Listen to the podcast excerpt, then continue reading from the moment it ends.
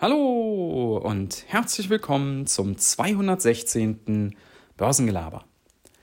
Bullish for Bitcoin habe ich die Episode genannt oder Bullish für Bitcoin, aber es müsste eigentlich heißen Bullish für Krypto. Denn ich möchte euch heute ein paar Dinge vorstellen, die in den letzten Wochen passiert sind, Entwicklungen, die derzeit laufen wo ich einfach der Meinung bin, das sind viele Positivpunkte fundamental gesehen, was den Bereich Kryptoassets angeht. Und ich will euch schon mal vorwarnen, da ich ja zu jedem Punkt auch ein paar Sätze sagen möchte, wird diese Episode ein wenig länger werden, als ihr das sonst so kennt, aber ich versuche mich trotzdem kurz zu fassen. Fangen wir mal mit Bitcoin an. Das war sicherlich einer der Paukenschläge in den letzten Wochen, als nämlich bekannt wurde, dass BlackRock der weltgrößte Vermögensverwalter, zusammen mit Coinbase seinen institutionellen Kunden in den USA Bitcoin anbieten möchte. Institutionelle Kunden, da fasst man ja alles so zusammen, äh, was in dem Bereich Pensionskassen, Family Offices, Versicherungen sind.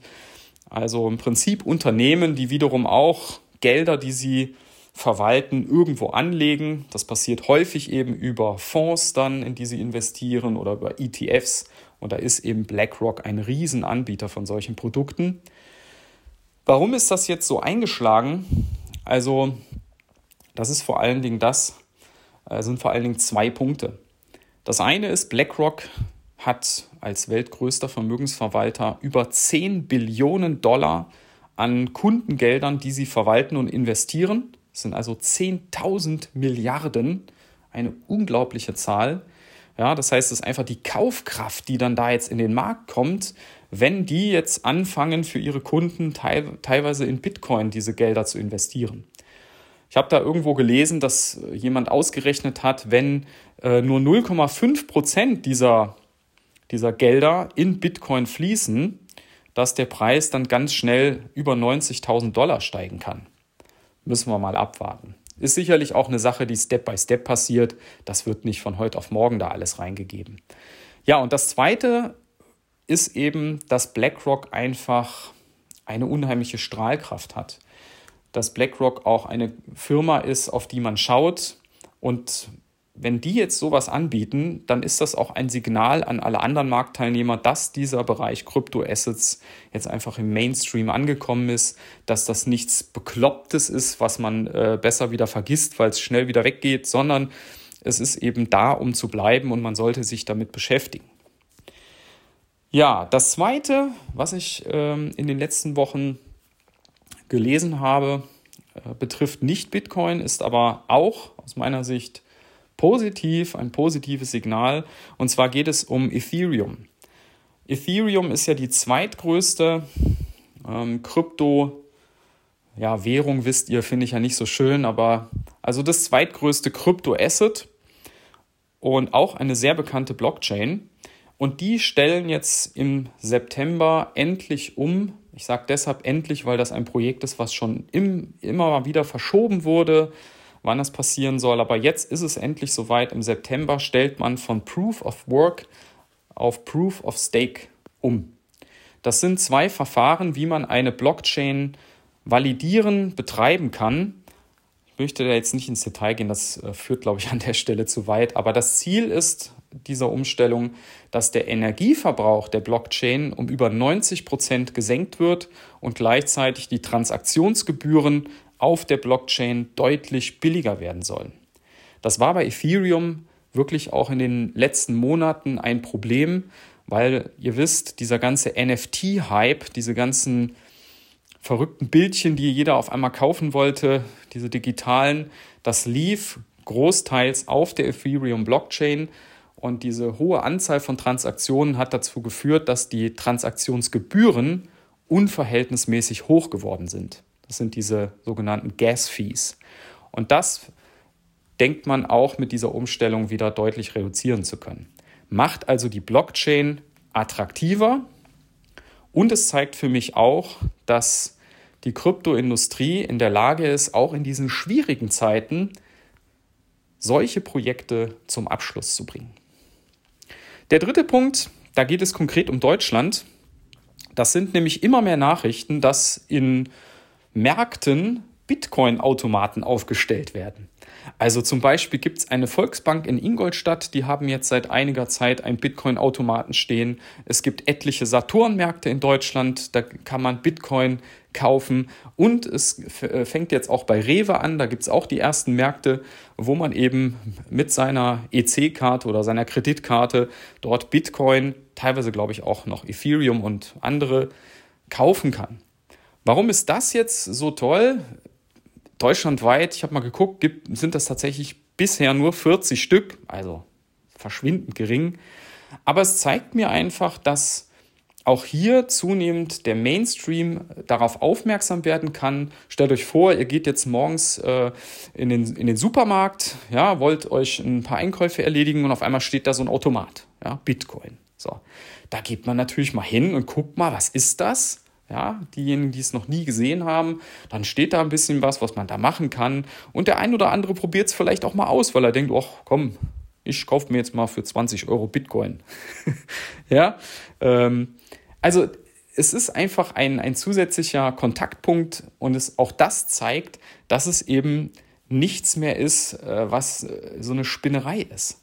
Ja, wenn ein Rewe-Markt sowas aufstellt, ich meine, Rewe ist ein ganz konservatives Unternehmen, sage ich jetzt mal, da gibt es ja ganz andere, die auch innovativ äh, nach vorne treten, vielleicht eher so ein Technikmarkt wie Saturn, aber wenn ein Rewe oder auch eine Volksbank so einen Automaten ausstellt, dann denkt man ja schon, das hat äh, irgendwo Hand und Fuß. Also finde ich spannend, äh, dass sowas passiert und das ist für mich auch ein, ein sehr bullisches Signal. Ansonsten gibt es noch äh, Nachrichten rund um eine, einen Krypto-Token, in dem Fall, den ihr vielleicht noch nicht kennt. Und zwar ist das Matic von der Polygon-Blockchain. Das ist eine, ja, eine, eine Erweiterung auf dem Ethereum-Netzwerk und die haben eine ganz große Kompetenz und zwar können die Transaktionen viel schneller und auch viel günstiger als Ethereum selber äh, bisher abbilden und haben deshalb gerade im Bereich NFTs sich eine große Kompetenz erworben. Die werden da als einer der Vorreiter, die sich mit NFTs auskennen, gesehen im Markt. Und da gibt es immer mehr Nachrichten, dass die jetzt mit großen Unternehmen zusammenarbeiten. Also es gibt ein Projekt mit äh, Coca-Cola, äh, es gibt eine Kooperation jetzt mit Disney. Und auch da sieht man eben, die großen Unternehmen versuchen auch, sich dort in diesem Bereich zu platzieren. Und äh, ich finde das unheimlich äh, spannend, was da möglicherweise in den nächsten Jahren rauskommt. Adidas, habt ihr auch vielleicht gehört, ist in diesem Bereich schon aktiv. Nike, also die ganzen Markenhersteller versuchen natürlich in diesen Bereich jetzt reinzugehen, sich da auszuprobieren, weil wenn es wirklich in, in einigen Jahren mal so etwas wie ein Metaverse geben wird oder eben ein neues Internet, Web 3, basierend auf Blockchains, dann möchte man dort natürlich auch vertreten sein. Ja, und zuletzt noch eine Sache zu Bitcoin, nochmal die Schleife, die, die Kurve wieder zurück auf den Anfang. Hier gibt es äh, neue Studien zum Energieverbrauch von Bitcoin, dass nämlich immer mehr der Energie für das Bitcoin-Mining aus erneuerbaren Quellen kommt. Wir waren im letzten Jahr bei etwa 50 Prozent. Vor zwei, drei Jahren war das noch deutlich geringer. Mittlerweile sind wir schon bei rund 60 Prozent, Tendenz steigend. Gerade dieses Thema Bitcoin Mining und Energie und Energieerzeugung, Energienetze ist ein unglaublich spannendes, wo ich mich derzeit einlese und einhöre über Podcasts.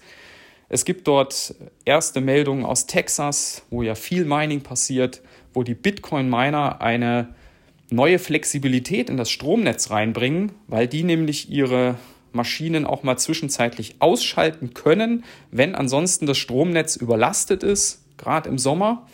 Ja, äh, es gibt immer mehr Nachrichten darüber, dass Bitcoin-Mining-Farmen ganz anders strukturiert werden als noch vor einigen Jahren, dass zum Beispiel die Abwärme, die dort entsteht durch diese Rechner, genutzt wird, um etwas zu beheizen, zum Beispiel ein Gewächshaus nebenan, wo Tomaten wachsen.